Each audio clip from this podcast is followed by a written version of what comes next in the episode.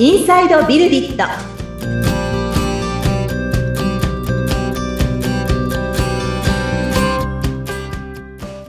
こんにちは。株式会社ビルディットの富田です。アシスタントの菅千奈美です富田さんよろしくお願いいたしますはい。よろしくお願いいたします。はいさあ今回はゲストの方がいらっしゃらないということなのでそうですね。はいまた、ははいい、しばらくちょっと、お二人でお話できれば、はいと思ってますけれども。はい。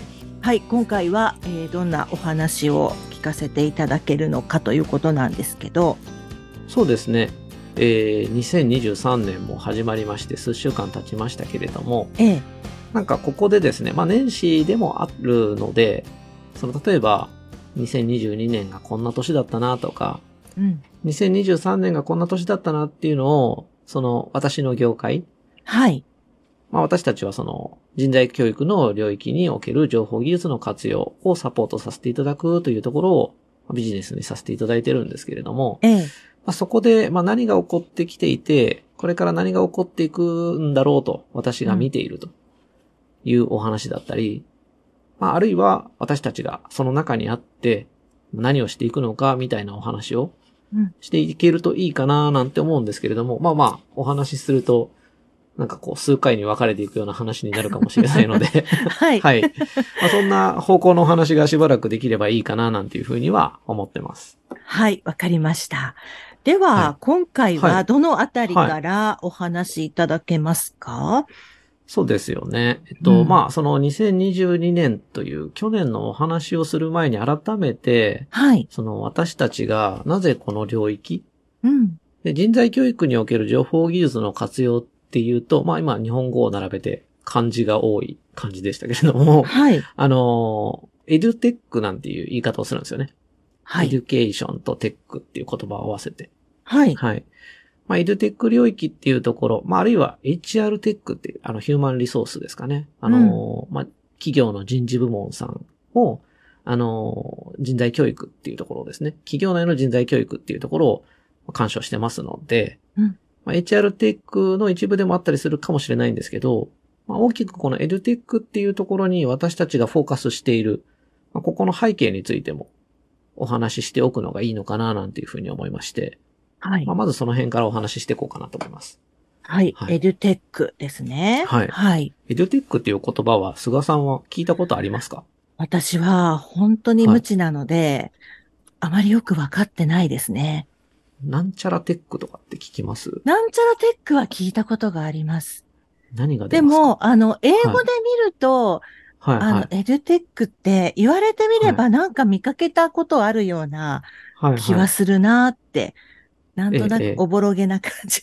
い。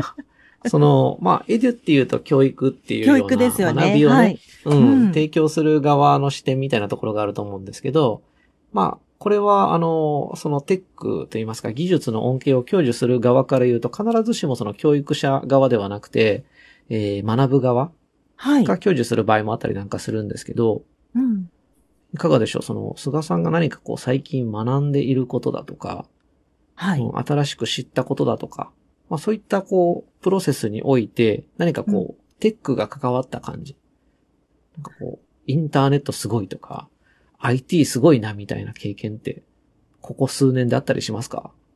やっぱりあのーうん。私もビジネスのこととか、そういったものをこういろいろ学んだりし、マーケティングとか、ええ。ちょっと教えてもらったりする中で、その、SNS を活用しましょうとか、はいやっぱりインターネネットをどうはい。活用していくかってはい。いう部分を皆さんおっしゃる方が多いので、はい、やっぱりはい。こう、うまく利用できるとよりいいのかな。自分の世界もええ広がっていくし、仕事の幅も広がっていくのかなっていうのは、はい、ここはい。数年すごく感じながら、はい、うん、過ごしてますけど、はい。実際うはいまく活用しきれてないかなっていうところもありますし、そん、なところですかね。あの、はい学びっていうのは、菅さんにとって、うん。割とこう、なんていうんですかね、能動的に、これをやりに行くぞって決めていく感じですか？割と決めていく感じです。ああ、そうなんですね。はい。いいですね、いいですね。うん。それはなぜか、なぜそんな風に考えられると言ったらあれですけれども。例えばなんでしょ年始にこううね。目標を立てるとかですか？どんな感じで動き出すんですか？はい。ん、年始に目標を立てるというよりは、常になんはい。か知りたいことがあっはいはい。て、それはどうなってるんだろうっていはうところを学びたい。で、いろんな学ぶ方法ってあると思うんですけど、はい。はい。私の場合は、何でしょう。人から直接教えてもらったりとかする方はい。がは、い。すごくええ頭に入るんですよね。贅沢な時間ですよね。ええはいええええなのでそ、うですね。なんか、はいそう、あのーずっと学び続けてることもありますし、うんまた人との出会いでいろんなお話を聞いていく中で、あ、それってどうなんだろうって学んでいくこともあるし、はい。だから学びの世界ってすごはいく果てしないっていうか、次、そうですよねこれを学べばまた次が、次のことを知りたくなるし、はい。どんどんこうはい連鎖されていくところもある感えじ。もしますし、全然関係ない、はあポッとこう出てきて学びたいと思うこともあるし、はい。はい。なんか本当に人の影響も受けながらっていう感じですかね。うん。菅さんはやっぱその、そういった意味では好奇心の強さみたいなものを今お聞きしてて はい、思感じるんでいましたか？すけど、そう、ええそうです。なんか知りたい欲望みたいなのは結構あるかもしれませんね。まあおそらく人間、あの、ありますよねみんなこう共通して持っているはずで、はい。で、まあなんかこういろいろこう生活といいますか、あの、していく中で、本当は好奇心って強いんですよ。多分赤ちゃんで好奇心が強くない子ってあんまいなくて、うんうん なんか何でも触ってみて口に入れたりだとかし始めたりすると思うんですけど、あの、人間元来おそらくこう新しいものに対して何かをこう感じ取ろうとするとか、それを知りたいって思うみたいな、そういう欲求って持ってると思うんですよね。はい。うん。で、その程度の違いはあると思うんですけれども、うん。まあ私はこの何かをこう知りたいだとか、はい。何かをこう学びたい、何かを習得したいっていうのは、まあ本当のその人間のこの根源にある欲求の一つだと思っていて、うん。で、かつですね、結構私この学びが大事だと思ってるのはですね、やっぱその豊かな生活といいますか、はい。あの豊かな人生にしていくためには、学ぶことが、やっぱこう必須だと。うん。うん。あの、豊かっていうのは必ずしも、その、一時の経済的な豊かさは、うんまあ、金持ちになるっていうような話ではなくて、なんて言うんですかね、その豊かな人生っていうのを手に入れるためには、まあ、豊かに生きてるなっていうふうに見える人で学んでない人はいないんじゃないかなって思うんですよね。うー。うんん。確かに何かをこう学んだ結果として豊かな人生を手に入れていくとうん。いうふうに思ってるんですね。はい。うんで、まあ私はその、一応ここの世に生を受けてですね。うんで、今はあの、会社経営をしながら、まあ自分自身もそうですけれども、周りの方にやっぱ豊かになってほしいなっていうことを考えていったときに、はい。まあ大それたことを言うと、まあ世界の皆さんも豊かな生き方をしていただけるようになっていくような、まあそういったところにその自分の影響力っていうのが出していけるといいなっていうね。まあ私自身はそれで、なんかこういろんな方に影響を与えられたらそれはそれで嬉しいなって思える。まあ自分の欲求もある中でそういうことを考えるんですけれども、はい。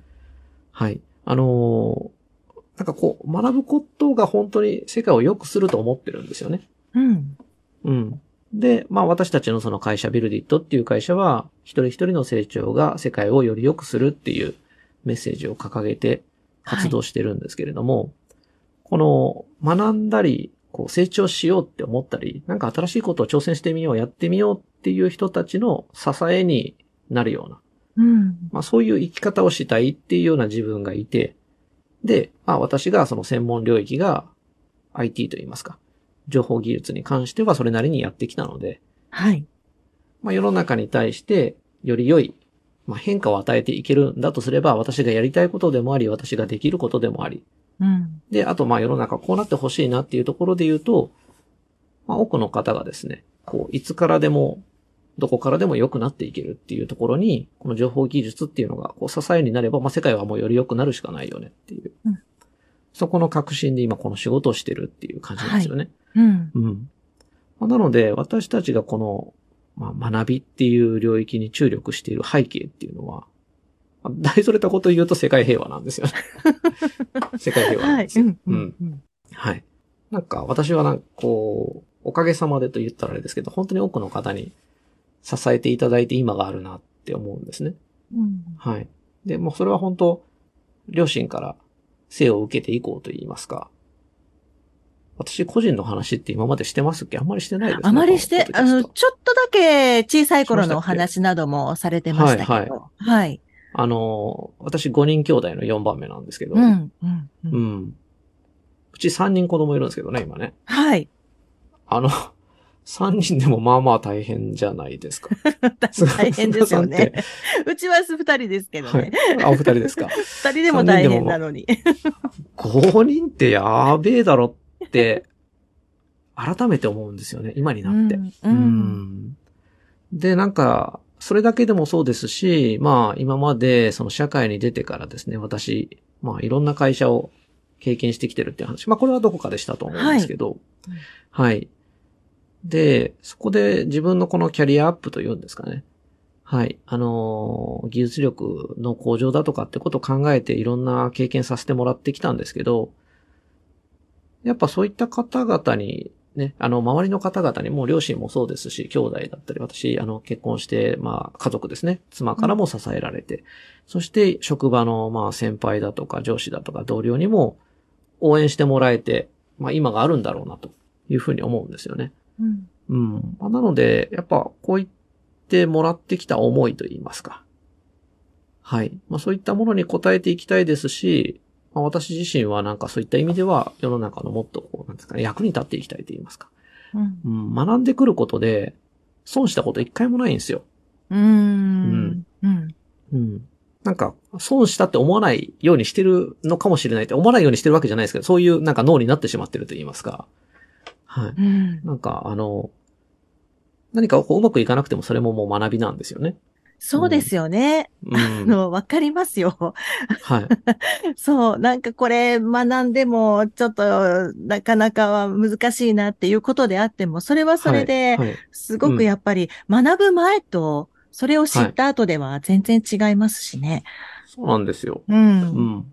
で、なんかこれが本当になんかこう豊かな生活、豊かな人生につながってるってことなんだろうなっていうふうにうん。思いますし、あの、小さい話ですけど、私その失敗とかって話あんま好きじゃなくて言葉が。失敗、はい失敗を語るとか。うん。なんか失敗を面白く語るみたいなはい。言い方もあんまり好みではなくて、うん。うん。なんかそれも、その人が何かにチャレンジした結果の学びと言いますか、はい。得られたことなんだろうなって思うんですよね。うん。うん。まあなんか、わかりやすいのかもしれない。その失敗だとか、問題点だったりすると。はい。失敗しないようにするとか、うん。うん。う。ん、問題を解決する、回避するみたいな。はい。まあ人間は本能的にそういうモチベーションっていうのはあるらしくて、やっぱりその、うん今よりもいいものを手に入れたいって思うか、今よりも悪くなるものを回避しようとするかみたいな。ううん。で、どちらかというとそのなんか失敗から学ぶとか、問題にフォーカスするとかっていうのは、どちらかというとそのリスク回避側のうん。話だと思うんですけど、はい。まあそれはそれで大事だと思うんですけどね。う。うんん。